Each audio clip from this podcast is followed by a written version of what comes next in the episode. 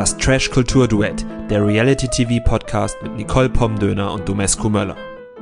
Herzlich willkommen zum Trash Kultur Duett. Mein Name ist Domescu und neben mir sitzt Nicole. Hallo. Weißt du, die wievielte Folge das heute ist? Ja, du hast es gerade zu mir gesagt, Folge 38. Oh, pardon. Und fällt dir dazu jetzt irgendwas ein? Mm, nein, dir? Ja, 38 ist zweimal 19 und wir haben also schon zweimal 19 Folgen gemacht, seit wir hier zusammen Podcasts aufnehmen. Das ist so, als hätten wir zwei erwachsene Kinder. Mhm. Fast. Fast. Ja. Vielleicht überlege ich mir dann für die nächste Folge irgendwas zur Zahl 39. Ja. Also du könntest jetzt langsam wissen, dass ich dich immer frage, ob dir irgendwas zu dieser Zahl einfällt. Aber vielleicht fällt dir einfach ein bisschen mehr zu Folge 7 von Prominent getrennt ein. Das hoffe ich doch. Darauf bist du jetzt also vorbereitet, ja? Da, darauf bin ich vorbereitet, deswegen sitze ich hier neben dir. Okay. Folge 7 hat damit angefangen, dass Lena und Robin die Villa, da, da heißt es ja Villa, ne, bei Prominent Das getrennt. ist eindeutig ist eine Villa. Keine Sala, keine Lodge, dass sie die Villa verlassen haben, nachdem sie ja letztes Mal rausgeweht wurden. Mhm. Und das ist, glaube ich, für die Stimmung in der Villa schon mal so ein bisschen besser. Außer natürlich, du bist Cecilia und Cocky, dann ist es nicht ganz so gut, aber äh, für das Seelenheil der wohl arg geschundenen Doreen ist das, schien das ganz gut, wobei Doreen ja trotzdem ganz fertig war, weshalb auch immer. Naja, weil ja tatsächlich noch Cecilia und Cocky drin sind, vor allem Cecilia. Und ähm, das Drama ja eigentlich nahtlos weiterging. Also eigentlich hat es ja nicht wirklich einen Unterschied gemacht, dass Lena und Robin raus sind. Nee, natürlich nicht, weil Doreen halt noch drin war und von ihr das komplette Drama in dieser Villa ausgeht. Nee, es war jetzt ja auch zwischen Sarah Joel und Cecilia und Cocky. Ja, Das, da ging es ähm, von Sarah aus, da lege ich mich jetzt einfach mal fest. Wir haben hier ein Cecilia Ultra, wie ich feststelle. Nein, wir haben kein Cecilia Ultra, sondern ich hasse einfach Leute, die pieksen und dann immer so tun, als hätten sie nichts gemacht. Ja, da haben wir ja schon beim letzten Mal drüber geredet. Und äh, das kann ich durchaus nachvollziehen, aber, aber wir müssen natürlich auch festhalten, dass Cecilia jetzt auch kein harmoniebedürftiges Lämmlein ist, sondern auch durchaus weiß zu provozieren und durchaus manchmal nicht weiß, wann es dann vielleicht auch mal reicht. Findest du, dass sie auch provoziert? Ich finde, sie reagiert natürlich, das muss man so klar sagen, sehr oft über. Aber ich finde, dass sie nicht provoziert, sondern einfach, dass Doreen und Sarah einfach festgestellt haben, dass sie leicht zu provozieren ist und das halt bei jeder Gelegenheit tun. Vielleicht auch so, vielleicht provozieren sie sie manchmal aber auch einfach Zum nicht, Spaß. Nein, nicht, nicht absichtlich. Also, ähm, weiß ich nicht. Es gab ja dann auch diese Szene, wo Cecilia den Tisch decken wollte und ähm, Doreen irgendwie rumgemault hat, weil sie da die Gläser irgendwie hingestellt hat und die werden ja nie benutzt und dann muss sie die aber trotzdem abwaschen oder irgendwie sowas. Und klar kannst du jetzt wieder sagen, dass Doreen sie absichtlich provoziert sie. hat, aber vielleicht ist Doreen auch einfach so ein mauliger Mensch, das hat sie jetzt ja auch schon ein paar Mal gezeigt und hat in dem Moment gar nicht jetzt bewusst Cecilia provozieren wollen, sondern wollte halt einfach rummauen und ist dabei halt an Cecilia geraten, die dann natürlich in die Luft gegangen ist. So könnte man es sagen, wenn man es sehr wohlwollend mit Doreen meint. Entschuldigung, ich bin da wirklich am Fernseher die ganze Zeit am Ausrasten. Ähnlich wie Cecilia, weil ich dieses Verhalten wirklich nicht mehr ertrage. Das möchte ich auch wirklich im Fernsehen nicht sehen. Es ist, so habe ich mich zum letzten Mal gefühlt, seit, ähm, wie heißen diese beiden Grazien aus der Couple Challenge? Ähm, Valentina und Christine. Also Doreen erinnert mich und Sarah auch mit ihrem Verhalten teilweise an Valentina und Christine. Das macht mich wirklich verrückt. Ich sehe durchaus die Ähnlichkeit würde, also ich empfinde sie aber einfach nicht so krass wie du. Mhm. Da, da kommen wir nicht zusammen. Ja, das liegt wahrscheinlich daran, dass ich halt auch so ein Mensch bin wie Cecilia. Ich ähm, muss nur gepiekst werden und ich hasse es, wenn Menschen das wissen und, und das bei jeder Gelegenheit dann wieder ausnutzen. Das Gute ist, dass du ja mich hast und Ja. ich dich in solchen Situationen immer dann ganz gut runterholen kann. Das stimmt, ja. Cocky ist das jetzt nicht immer für Cecilia, also manchmal schon. Der gibt sich schon Mühe, aber der ist ja auch durchaus leicht auf die Palme zu bringen. Wer allerdings jetzt gar nicht irgendwie eine große Hilfe ist, ist Dominik. Dominik macht immer nur zwischendurch den einen oder anderen schweinischen Witz, über den nur er lacht. Und manchmal äh, gibt er auch diese Sätze von sich, die immer so diese Business-Löwen-Accounts bei Instagram posten. Kennst du die? Die, es gab mal so eine Zeit, da haben die einen immer irgendwie so gefolgt, so wie diese Sexprofile. Da hatte man auch mal das Gefühl, oh, sind das jetzt Bots oder was ist das jetzt? Ähm, könnt ihr auch mal ausprobieren, postet einfach mal irgendwas und benutzt den Hashtag Geld. und dann kommen die, wirklich, das ist kein Witz, die kommen dann einfach wie so Fische, die hinter so einem Kutter her schwimmen. Machen Fische das? Bestimmt. Delfine? Weiß nicht, also sie wollen wahrscheinlich nicht in die Schiffsschraube geraten, aber irgendwie, weiß nicht, wie so kleine wie, wie Fische, Tauben, die bei großen Tauben, Fischen. Wie Tauben auf dem Marktplatz, wenn da jemand so Körner verstreut. Ja, so, so sind die. Schönes Beispiel. Die Business-Tauben. Genau, und dann kommen die auf jeden Fall und wollen einen immer verklickern, dass man irgendwie ganz schnell ganz reich wird, wenn man nur hart an sich arbeitet und das komplette Leben selbst optimiert und hier und da noch mal ein paar Rädchen dreht und nur noch Gemüse isst und aber auch ganz viel Fleisch und also ähm, ja, das das sind so dieses diese Businesslöwen und so ist Dominik, der ähm, erkennt, wenn es Sarah Joel schlecht geht. Mhm. Aber ihm fehlt dann halt so das, was man Empathie nennt. Und stattdessen erzählt er ihr dann halt immer, wie sie sich selbst optimieren könnte. Mm, und ich habe gesehen, dass du dir da was aufgeschrieben hast und habe mir gleich notiert, ich muss ihn da in Schutz nehmen. Nicht, weil ich ein Herz für diese Business-Löwen auf äh, Instagram habe, sondern weil ich ja weiß, dass Dominik Tennisspieler ist. Und Tennis ist ein mental sehr fordernder Einzelsport, in dem die Athletinnen und Athleten die ganze Zeit, wenn sie nicht gerade gegen diesen Ball schlagen, nichts anderes tun, als mental auf sich einzureden und zwar mit solchen Phrasen. Und zwar bewusst mit solchen Phrasen, weil das die Phrasen sind, die man immer wiederholt und mit denen man sich in so einen Modus bringt, damit man diese Abläufe, diesen kleinen Ball sehr genau zu treffen, sehr genau quasi wieder mentalisiert und das genauso tut. Wenn du den Profis da zuhörst, wenn sie da auf dem Platz stehen, labern sie dir die dümmsten Mantras runter, aber es hilft denen sehr. Und Dominik kommt aus dem Tennissport. Ich glaube, ihn da in Schutz nehmen zu müssen. Ich habe mir tatsächlich auch an einer anderen Stelle meine Notizen geschrieben, dass er ein typischer Leistungssportler ist. Also das war mir jetzt auch nicht fern. Ich finde es trotzdem super nervig. Also da kannst du noch so viel schönreden, wie du willst. Ne, definitiv muss ich ja sagen, es hilft ja anderen nicht, weil es ja seine Mantras sind. Das ist das Blöde daran. Ja, also äh, ich laufe jetzt am Sonntag, also wenn ihr diesen Podcast am Freitag hört, dann übermorgen, meinen allerersten Halbmarathon. Und ich habe zur Vorbereitung ein Buch über das Laufen gelesen, das heißt Die Philosophie des Laufens. Es war richtig kacke, also ähm, das ist keine Kaufempfehlung. Und da war nämlich auch die ganze Zeit so, so diese Leistungssportler-Dudes, die irgendwie dreimal im Jahr einen Marathon laufen, also hier 42, irgendwas Kilometer, und die auch die ganze Zeit davon reden oder schreiben, wie man sich selbst optimieren kann und wie man noch schneller werden kann und noch neue Rekorde brechen kann. Und das finde ich einfach alles furchtbar langweilig. Ja, wie gesagt, aber wenn du einmal den Weg beschritten hast, gehst du natürlich den, wie er am erfolgreichsten geht. Ne? Nur halt nicht für Sarah Joel. Und für ja. alle Mitmenschen von Dominik wahrscheinlich auch nicht. Nö, ihm hat es aber, wie gesagt, bestimmt geholfen. Egal, gehen wir zum ersten Spiel? Zur ersten Challenge oder? Jo, zur Gruppenchallenge. Der letzten Gruppenchallenge. Der letzten Gruppenchallenge. Sie hatten noch 51.000 Euro im Topf. Ja. Und hatten eigentlich ganz gute Möglichkeiten, auch noch recht viel zu behalten, oder? Mhm. Ich fand, das Spiel war wie so ein Überraschungsei. War voller Spannung, hatte was zum Spielen und hat auch Gigi irgendwie total begeistert. Also, wenn Gigi begeistert ist, ist das immer ein ganz gutes Zeichen für mich, dass es mir Spaß gemacht hätte. Ist Gigi nicht bei jedem Spiel begeistert? Hm, bei jedem Spiel, was so ein bisschen so die kindlichen Instinkte anspricht, ist er begeistert, finde ich. Und da bin ich ja ähnlich, was das angeht.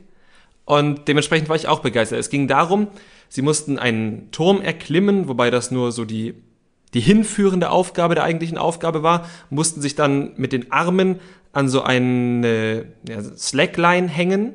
Nicht Slackline. Zipline. Zipline. An einer Zipline hängen. Slackline ist das, was immer die Soziologiestudenten im Park machen, ne? Ja, ja ich glaube schon. Genau. An eine Zipline und mussten dann quasi so ein bisschen daran runtersausen und sich dann ins Wasser fallen lassen, idealerweise auf so Schaumstoffherzen, die in der Mitte leicht zerteilt waren und wenn sie mit ihrem Aufprall dafür gesorgt haben, dass die Herzen brachen, haben sie die Summe, die auf den Herzen waren, gerettet. Das hast du sehr, sehr schön erklärt. Vorher wurden die Teilnehmenden in zwei Teams aufgeteilt, beziehungsweise durften sie sich jetzt zum ersten Mal selbst aufteilen. Und in der ersten Gruppe waren Cecilia, Cocky, Gigi, Michelle und Dominik. ich finde, da braucht man jetzt auch kein Genie sein, um zu wissen, dass das halt irgendwie die stärkere Gruppe war. Ja, absolut. Da braucht man wirklich kein Genie sein.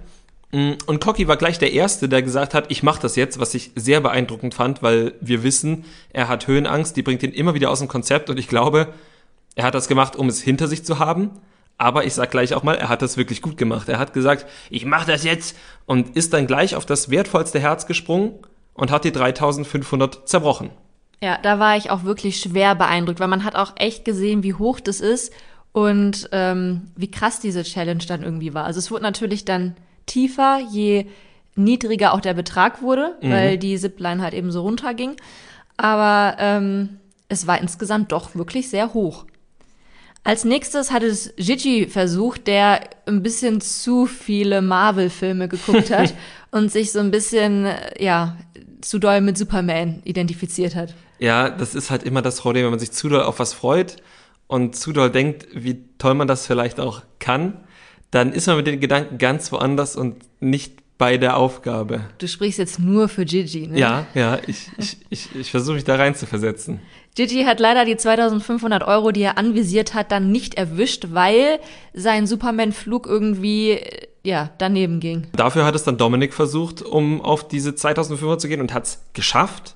Michelle war als nächstes dran, wollte 1000 Euro knacken, hat es dann aber wie ihr Ex-Partner auch nicht geschafft, weil sie tatsächlich auch gar nicht versucht hat, nach dem Herz zu greifen, sondern sie hat sich ihre Nase zugehalten. Ja, weil sie ja neu ist, wie ja. wir wissen. Ähm, das war dann tatsächlich, ja, es war nicht mal versucht, muss man leider sagen, tatsächlich. Naja, ähm, versucht in dem Sinne schon, weil sie ist ja gesprungen. Ja. Ne? Und sie hat auch, sie ist auch bei 1000 Euro gesprungen, was halt immer noch höher war als da hinten die 250 Euro. Und man muss aber auch echt sagen, dass dieses Team einfach sehr gut zusammengehalten hat, weil dann als nächstes war halt Cecilia und dann hat die sich halt die 1000 Euro geschnappt. Und dadurch hat Team 1 nur 500 Euro verloren, was echt eine starke Leistung ist. Ja, absolut. Und die kamen dann in die Villa und haben gesagt, geil, wenn das andere Team auch nur 500 Euro verliert, dann haben wir immer noch 50.000. Wie geil. Und ich glaube, die haben sich alle schon ziemlich darauf eingestellt, dass die anderen auch äh, nur 500 Euro verlieren. Und so war es dann natürlich leider nicht. Fairerweise muss man sagen, dass es beim zweiten Team auch ungemütlicher aussah. Also ich hatte das Gefühl, dass das Wetter schlechter ist, dass es auch windiger ist, was bei dem Spiel ja wirklich von Bedeutung war, weil diese Geldherzchen ja auch einfach weggetrieben sind. Mhm. Und ähm, ja, das Team hat sich dann dementsprechend auch nicht so gut geschlagen. Also es waren Patrick, Markus, Maike, Doreen und Sarah, die auch in dieser Reihenfolge dran waren. Und ich glaube, man kann schon mal das Ganze abkürzen und sagen, nur Markus hat überhaupt einen Betrag erwischt. Mhm, genau. Den Tausender, wo ich halt gedacht habe, also er ist als Zweiter gesprungen. Und weil Patrick die 3500 verfehlt hat, hat sich Markus gleich gedacht, dann probiere ich mal erstmal die 1000 zu sichern, obwohl Markus einfach eine Spannweite von 4,50 Meter von einem Arm zum anderen hat also wahrscheinlich irgendwo in dem See hätte aufkommen können, um von da die 3500 Hertz zu zerschlagen. Anders als Maike, die irgendwie dachte, sie könnte zwischen die Herzen springen und Beide zwei erwischen. Ja. Also, also da würde ich schon sagen, Maike hat sich in dem Fall etwas äh, überschätzt und Markus leider deutlich, deutlich unterschätzt, weil seine Spannweite, also das ist ja auch wirklich ein Hühne und dann diese Arme und die sind dann ja auch noch muskulös. Also hätte einiges im Petto gehabt, hat halt nur 1000 gesaved und dementsprechend hat die ganze Gruppe 6500 verloren.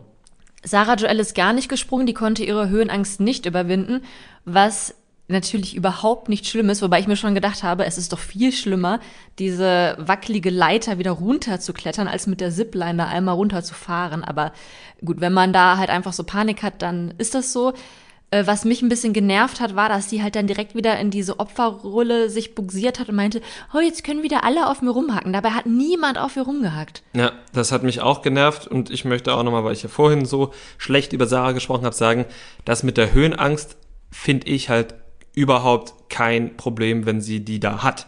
Das ist nun mal so und man kann auch nicht drüber und ähm, bei allem, was wir diese Staffel da gesehen haben, gibt, sieht man auch, dass es unterschiedliche Ausprägungen von Höhenangst gibt, nämlich die, die offenbar Cocky hat und offenbar die, die Sarah Joel hat, weil ich finde, man sieht hier im Gesicht schon direkt an, dass da Panik ist. Ja. Also, also Cocky hat eine Höhenangst, wo er sagt, ich hasse es in der Höhe zu sein, aber Sarah Joel hat wirklich, steht die Panik ins Gesicht geschrieben, wenn sie auch nur sieht, dass es wieder in die Höhe geht. Und gefühlt geht es ja irgendwie alle zwei Tage in die Höhe. Also die, es ist schon nicht geil für sie. Ja, also für sie ist das echt nicht so das richtige Format, nee. muss man leider sagen. Wobei sie das natürlich vorher jetzt auch nicht wissen konnte, dass, äh, dass das so kommen wird. Ja, dass wirklich jede Prüfung da irgendwie mit Höhe ist. Ja, was ich auch ein bisschen nervig fand, war, dass sie halt, bevor sie dann überhaupt äh, da hoch ist, auch dann immer sich mit anderen verglichen hat, insofern, dass sie immer meinte, oh, Maike hat viel bessere Voraussetzungen als ich, Doreen hat viel bessere Voraussetzungen als ich. Also halt auch immer so Gründe gesucht hat, warum die anderen es viel leichter haben als sie. Mhm. Anstatt dann einfach zu sagen, ja, ich habe halt Höhenangst. Punkt. Ja. Und das hat man, das hat ja jeder gesehen. Also das hätte doch jeder dann kapiert, aber ja. nun gut. Die Stimmung haben sie sich dadurch dann trotzdem jetzt nicht langfristig vermiesen lassen, als dann alle wieder gemeinsam in der Villa waren. Was vielleicht auch daran lag, dass Patrick, unser Casanova aus äh, Deggendorf, Deggendorf, dann eine kleine Show hingelegt hat. Und zwar hat er den alten Move gemacht, den ich, glaube ich, zuletzt in meiner Abi-Zeit gesehen habe, dass ein Mann Frauenkleider anzieht und zwar als Gag, weil das so witzig ist. Ja, gefühlt haben wir es doch bestimmt auch ein, zwei Mal bei Aito gesehen, wo mal wieder irgendwelche Männer geschminkt wurden. Stimmt, ha, stimmt, da gab es Frauen. Ähm, aber ansonsten ja. Ja, also man würde denen halt irgendwie gerne sagen, es gibt Menschen, die machen sowas beruflich. Mhm. Aber gut. Ja, bei Patrick war ja offenbar auch noch ein sexueller Fetisch grundsätzlich dahinter, hat Doreen dann erzählt. Ja. Dass er sich früher immer, als er noch der große Casanova von Deggendorf war, auch öfters mal in Frauenkleider geworfen hat das war eine schöne Anekdote am Rande, hat jetzt aber den, ja, den Abend jetzt auch nicht nachhaltig verändert. Nee, danach kam ja dann auch noch mal dieser Tischdeckstreit, den wir schon angesprochen haben. Da war die Stimmung dann wieder schlecht. Es ist ein Auf und Ab der Emotionen da in der Villa. Mhm. Und am nächsten Tag stand gleich die, ja, die erste oder die, das, das Vorfinale. Ich weiß nicht, wie man das nennen soll. Wir wissen gar nicht, ob es nächste Woche schon das große Finale ist. Also jetzt gab es das erste Spiel, in dem alle gegen alle angetreten sind. Und zwar im Schlauchboot. Wie entwürdigend kann es sein? Ähm, willst du erklären, was diesmal da gemacht werden musste? Also die Couples oder Ex-Couples mussten sich ähm, selbst ihr Schlauchboot aufpusten. Dann mussten sie mit diesem Schlauchboot über einen See schippern, wo so ein Rettungsboot war, an dem äh, Ringe in verschiedenen Farben befestigt waren. So kleine Schaumstoffringe. Und dann mussten die Couples eben den Ring in ihrer entsprechenden Farbe da abmachen, wieder zurückrudern, den Ring aufs Land bringen und das gleiche insgesamt dreimal machen, weil es gab drei Ringe pro Team. Genau. Und man hat gleich am Anfang gesehen, dass die Bootaufblas-Skills durchaus nicht gleichermaßen verteilt waren. Ja, der Hühne Markus hatte mit seinem Lungenvolumen da einfaches Spiel. Also da ging's ratzfatz. Aber ich glaube, es geht auch nicht nur ums Lungenvolumen, wobei Cocky wahrscheinlich durch das viele Rauchen kein gutes Lungenvolumen hat. Aber ich glaube, es geht auch darum, diese Verschlüsse, die man auch an diesen ganzen äh, Gummitieren für das Meer hat. Wie nennt man sowas? Ringe, bla. Aufblasbare Aufblassachen. Delfine. Genau. Es sind immer Delfine oder Rettungsboote. Jedenfalls, ich finde das auch nicht einfach. Man muss die ja so ein bisschen zudrücken damit man das Maximum an Luft, was man auch in der Lunge hat, auch wirklich da reinbekommt und nicht daran vorbeipustet. Ich muss sagen, ich bin bei sowas auch sehr, sehr schlecht, aber also immer an Geburtstagen oder an unserer Hochzeit, wenn Luftballons aufgeblasen werden müssen, dann gehöre ich da nicht zu den Markussen unter den Aufblasern. Mhm. Aber, aber Luftballons haben ja auch nicht mal ein Ventil, weißt du? Also da ist ja noch die Schwierigkeit das Ventil. Und ich glaube, dass da auch Fingerspitzengefühl dazu gehört. Und wenn du dann noch aufgeregt bist und vielleicht vergisst, das zu drücken, dann geht das Boot halt nicht auf. Und bei manchen ging es halt nicht gescheit auf. Wie gut kannst du denn aufblasen? Ich habe das so, so lange nicht gemacht. Also Luftballons geht, Boote, Delfine, Krokodile, Pinguine, gibt's auch Pinguine? Bestimmt gibt's Pinguine. Ähm, wie heißen die rosanen? Flamingos ähm, habe ich wirklich lange nicht aufgeblasen. Also ein Flamingo habe ich wirklich noch nie gesehen. Doch, ein Kumpel hat einen. Den haben wir dem äh, für seinen Garten geschickt. Stimmt, ich erinnere mich. Ja, okay. Gut, also wir wären vielleicht auch eher so Team Cecilia Cocky gewesen, was so die Aufpustfähigkeit betrifft. Aber es gab da auch ein paar sehr begnadete AufpusterInnen. Zum Beispiel auch Sarah Joel. Also sie hat das auch sehr schnell gemacht. Doreen und Patrick haben es auch erstaunlich schnell hinbekommen. Mhm. Digi und Michelle hatten da auch noch Probleme. Also bei denen ging es nicht ganz so schnell, aber immerhin schneller als ähm, bei Cecilia und Cocky, die dann einfach irgendwann resigniert haben und mit einem nicht aufgepusteten so, Boot. So ein halb volles, halb aufgepustetes Boot, was nicht steuerbar war, ständig halb untergegangen ist. Also es war ein Trauerspiel und dementsprechend war eigentlich nach, ja, nachdem sie zum ersten Mal ins Wasser gegangen sind und Maike und Markus schon den ersten Ring nach Hause gebracht hatten, war eigentlich klar, also die gewinnen das nicht. Ich glaube, wenn sie sich mehr Zeit und Ruhe genommen hätten und das Boot vernünftig aufgepustet hätten, dann hätten sie es trotz der Verzögerung noch schaffen können, weil Doreen und Patrick die hatten ja auch eine ganz merkwürdige Technik, wo Patrick die ganze Zeit mit dem Rücken und Kopf irgendwie im Wasser lag und irgendwie aussah, als wäre er bewegungsunfähig. Ich glaube, die hätten die noch einholen können. Das kann sein, ich muss ja ganz ehrlich sagen, das war wirklich ein Bild für die Götter von Doreen und Patrick. Patrick lag halt, hat auch, also das ist natürlich der Geschwindigkeit nicht zuträglich, wenn noch ein bisschen mehr im Wasser ist, aber der Stabilität dann eben doch, weil die ja Schwimmwesten anhatten und er quasi durch seine Schwimmweste, die da im Wasser lag, noch mal so ein bisschen quasi die die Aufliegefläche vergrößert hat.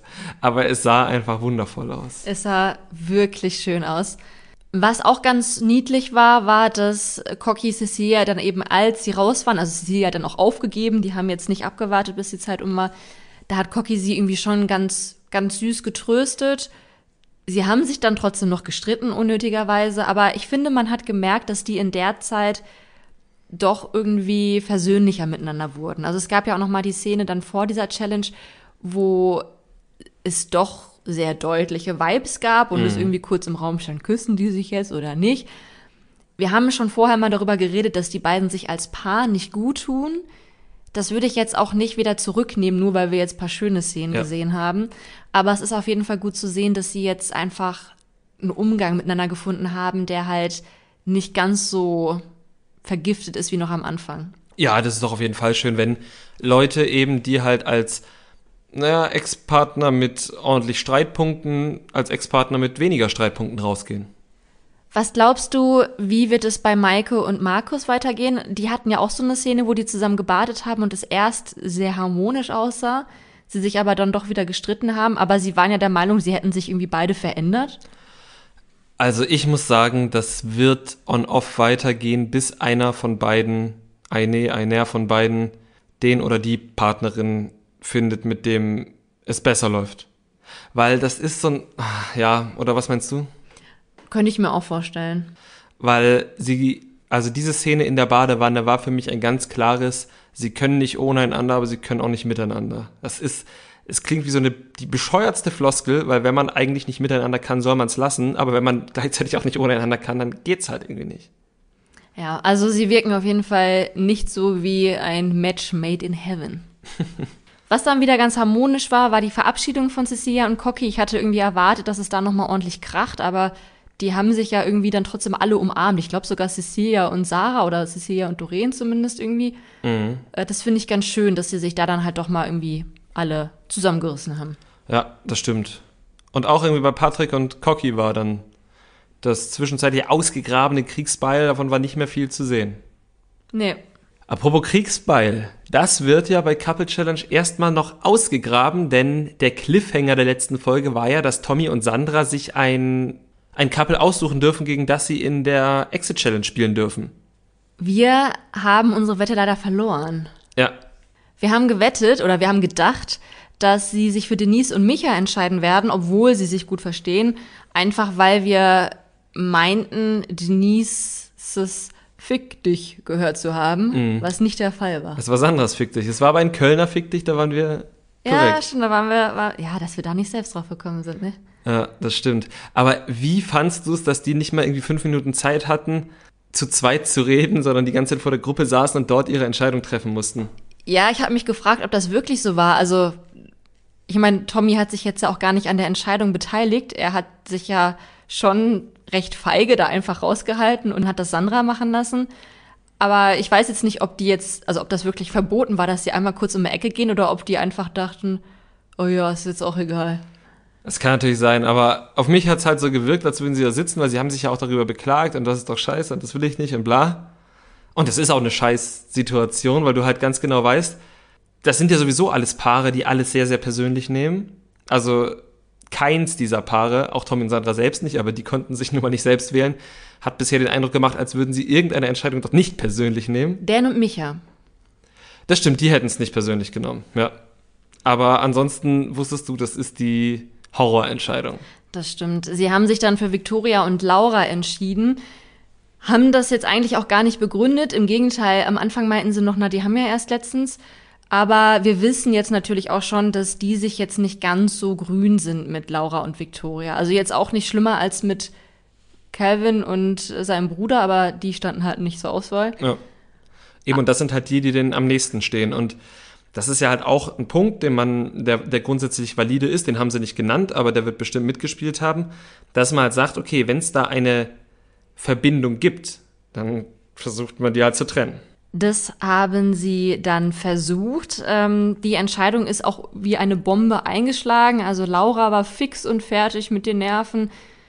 Calvin hat sie dann auch getröstet und fand das auch ganz, ganz schlimm, diese Entscheidung. Nur Patrick fand das eigentlich gut und hat auch gehofft, dass Laura und Victoria es nicht schaffen.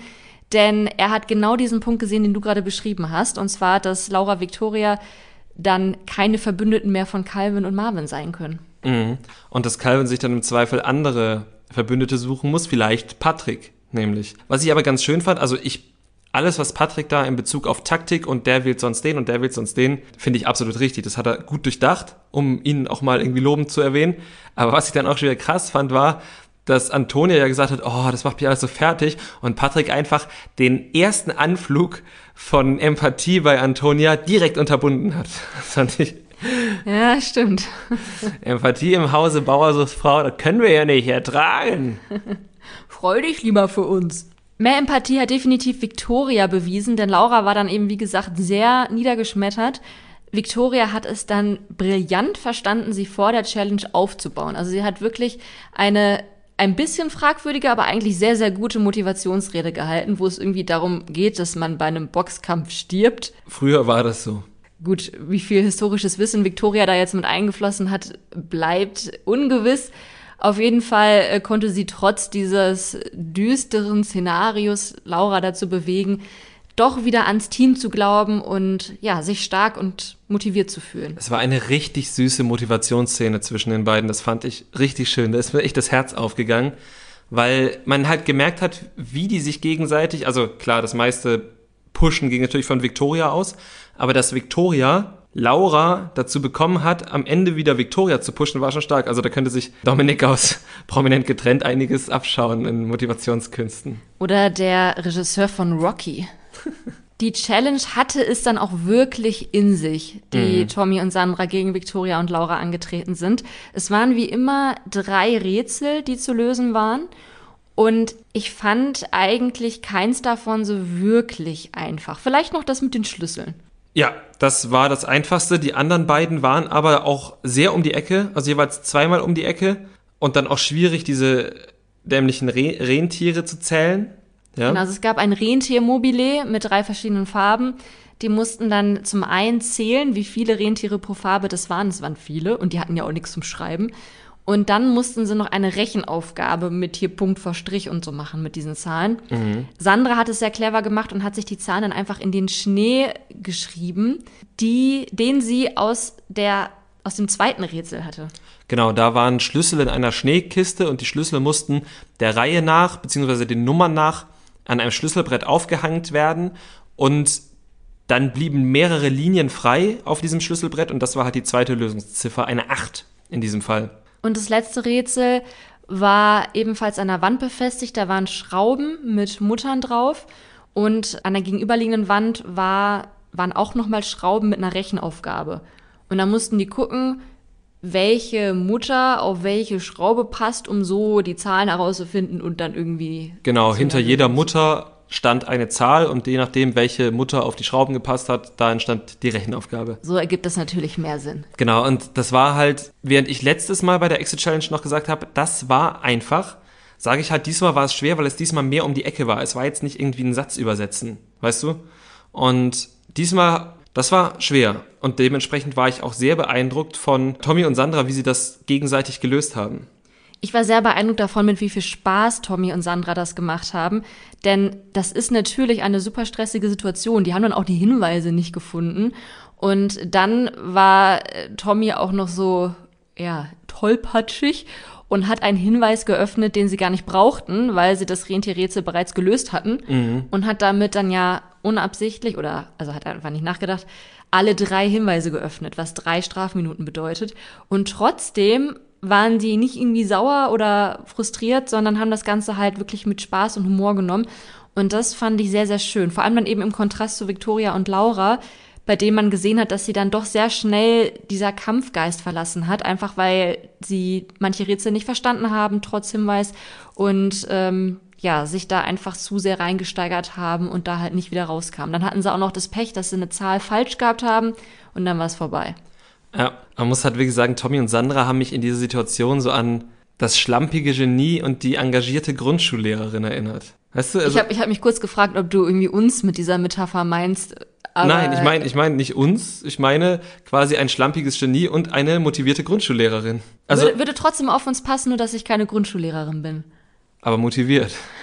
Und du bist ein schlampiges Genie. Jedenfalls hat sie wirklich so, weil Tommy hat halt immer so hin und her gedacht und hin und her und dann ist ihm hier was eingefallen und da. Und Sandra hat einfach die Ruhe behalten und hat immer so versucht, die wirren Gedanken von Tommy so ein bisschen einzufangen und daraus eine sinnvolle Lösung zu basteln. Weißt du? Ja, die, die sind wirklich ein gutes Team. Ja. Also in dem Sinne haben sie auch verdient gewonnen, auch wenn Laura und Victoria dann ihren Rauswurf eben als ähm, ja unverdient erlebt haben, weil sie ja nicht in diese Challenge gewählt wurden oder nicht rein nominiert wurden, sondern einfach nur als Platzhalter quasi für Ariel und Didi herhalten mussten. Und da kann ich schon verstehen, dass sie das als unfair erlebt haben, aber that's the game. Ja, genau. Und das ist nämlich der Punkt. That's the game. Sie haben ja gesagt, oh, wir haben hier viele Feinde oder sie wollten uns alle raushaben. Naja, das ist ja das Spiel, dass man sich gegenseitig nominiert und dann halt in die Challenge muss. Und ich finde, das haben die nicht nötig oder haben die beiden nicht nötig, weil sie eigentlich mir viel Spaß gemacht haben in dem Format.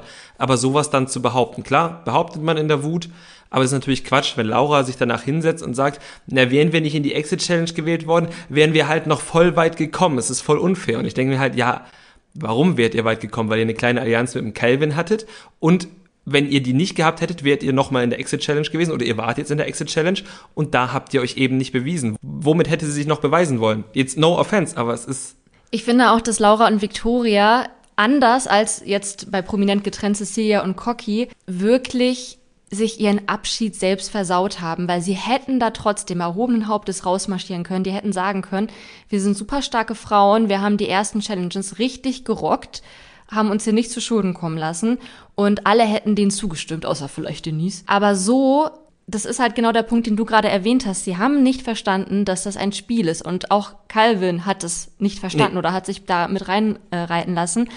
Denn diese drei haben sich dann eben zusammengesetzt und waren dann so frustriert und bösartig dabei, dass sie zum einen über alle anderen hergezogen haben. Das machen da ja alle, aber halt einfach auf so eine unter der Gürtellinie Art und Weise. Und was ich ganz, ganz schlimm finde, die sagen dann nicht, ja, okay, hier Spiel, ne, und im Spiel, da kann man sich halt auch mal angreifen. Die greifen halt sich persönlich an. Also da geht's dann auch wirklich darum, Beziehungen zu zerstören wenn sie eben da das Gerücht in die Welt setzen, ähm, Denise und Michael sind gar nicht wirklich zusammen, die tun nur so, das ist eine Fake-Beziehung.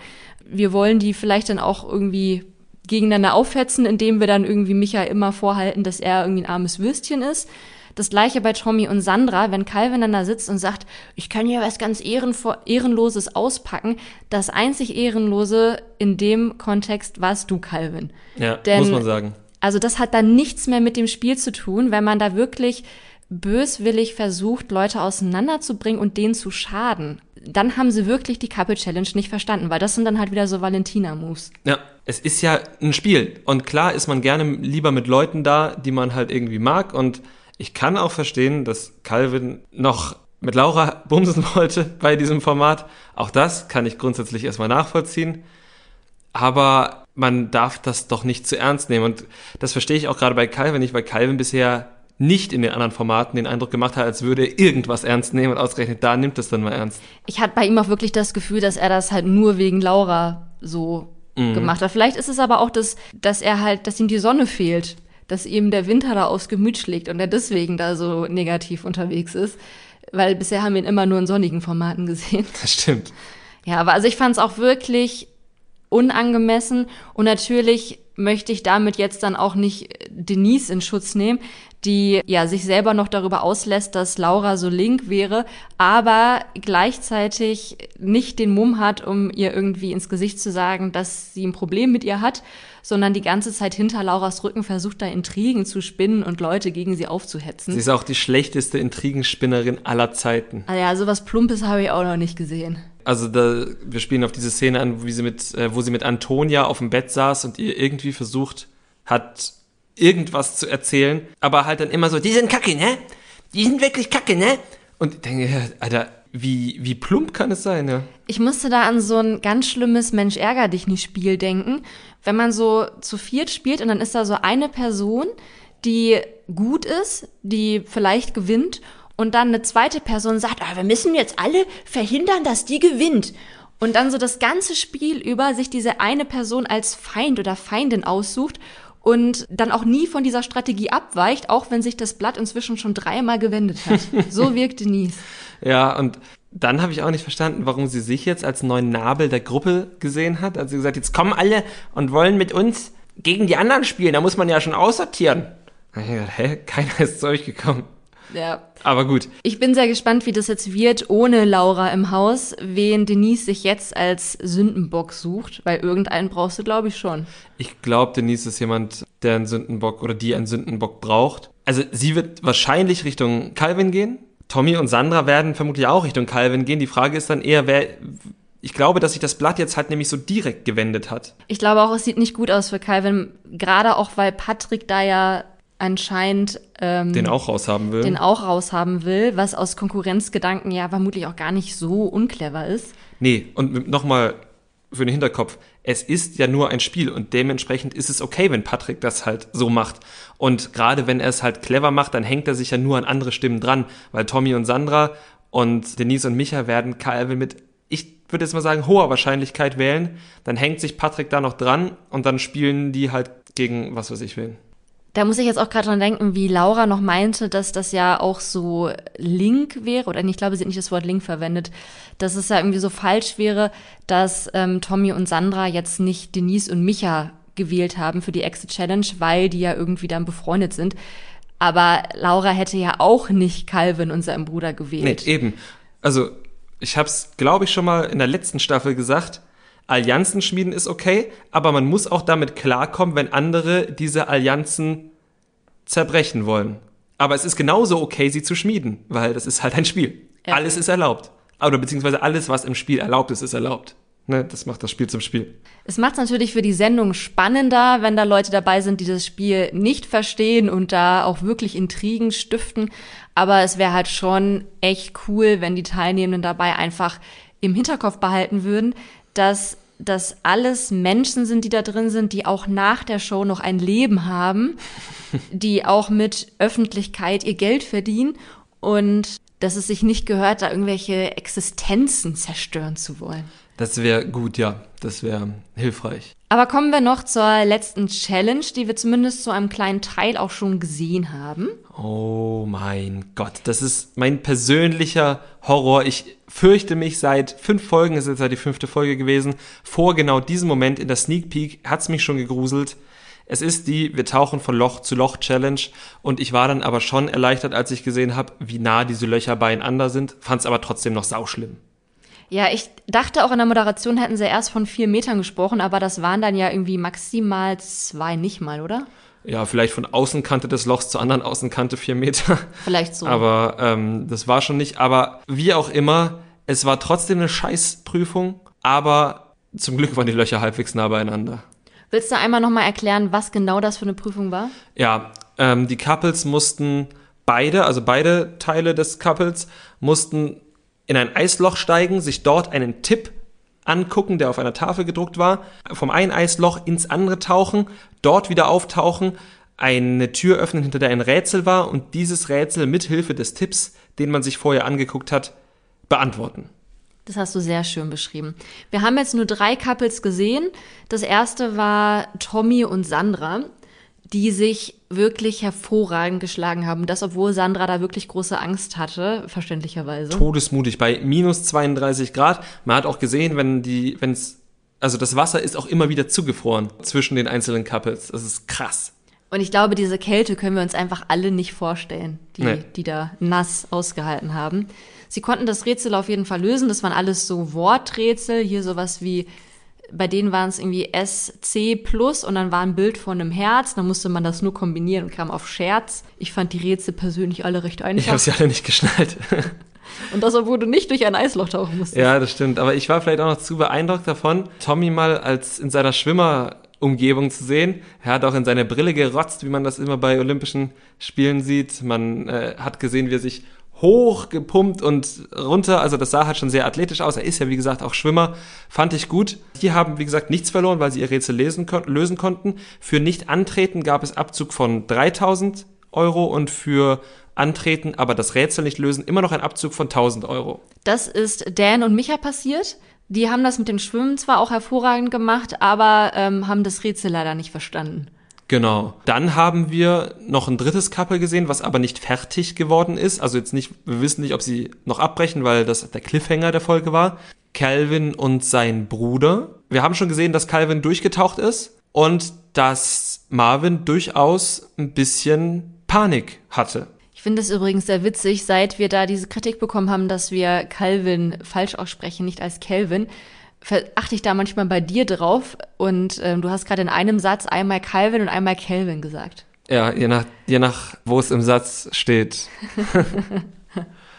Je nachdem, wie ausgeprägt das gerade ist. Das ist wie mit dem CH-Laut, der manchmal ein Ch und manchmal ein Ch ist, je nachdem, wo es im Wort steht.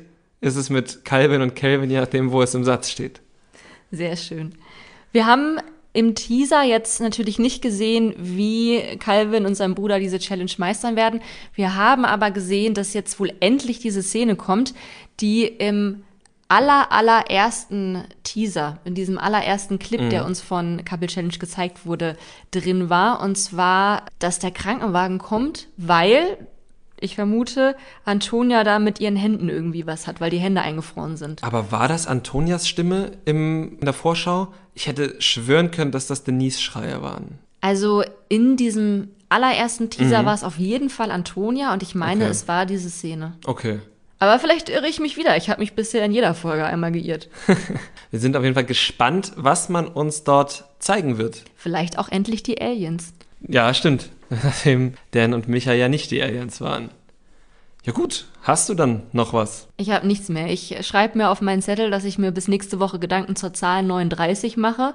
Gut, und ich weise euch darauf hin, dass wir auch einen Instagram-Account haben, auf dem wir Samstag wieder die Memes zur Folge hochladen werden. Wir weisen euch natürlich auch darauf hin, dass wir auf Spotify sind, wo ihr uns Sterne vergeben könnt. Auf Apple Podcast könnt ihr uns Rezensionen schreiben und wir wären euch dafür sehr dankbar. Genauso dankbar wären wir euch natürlich aber auch, wenn ihr uns im analogen Leben euren Freunden empfehlt und einfach nächste Woche wieder einschaltet. Und am Sonntag dürft ihr mir gerne ein paar Motivationssprüche über unseren Instagram-Kanal zukommen lassen, weil da laufe ich ja meinen Halbmarathon. Sehr gut. Dann gut Lauf und wir verabschieden uns bis zur nächsten Woche. Bis dann. Tschüss. Das Trash Kultur Duett, der Reality TV Podcast mit Nicole Pomdöner und Domescu Möller.